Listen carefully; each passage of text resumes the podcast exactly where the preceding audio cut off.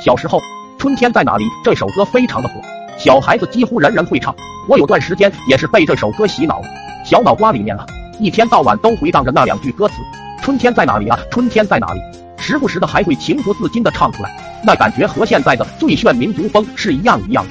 记得那天村里面一位老人去世，那时候农村里也没多少人，都互相认识。如果有人家里办喜事或者丧事，全村人都会去，所以那天我也去了，在祠堂边。我看着一大堆人都跪在那里，低着头不说话。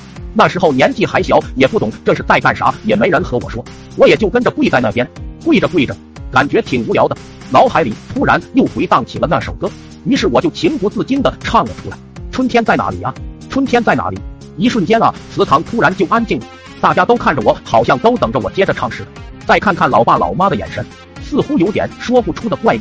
我能理解，毕竟这么多人期待我唱歌，是老爸老妈想象不到的。于是就继续唱道：“春天就在小棚。”这句还没唱完呢，老爸上来就给我呼了一巴掌。老爸用实际行动告诉了我春天在哪里。我那脸肿的速度就和春天的小草是一样一样的，我疼得哇哇大哭，委屈的要命。但是老爸却露出了一个满意的笑容。我一看，哭得更大声了。我又没犯错，为什么要打我？我就一直哭，一直哭。期间有不知情的大人看见我在那里哭。还纷纷议论夸赞道：“这孩子以后一定是个少有的大孝子啊，肯定是父母的好大人。”到了晚上，大人们都在一起吃饭，我就跑到祠堂附近玩。当时不懂，所以也不害怕。我就看见了那边有很多纸花花，真的感觉特别好看，就悄悄的往兜里面揣，两个兜都揣得鼓鼓囊囊，心满意足，那心情就像捡到宝似的。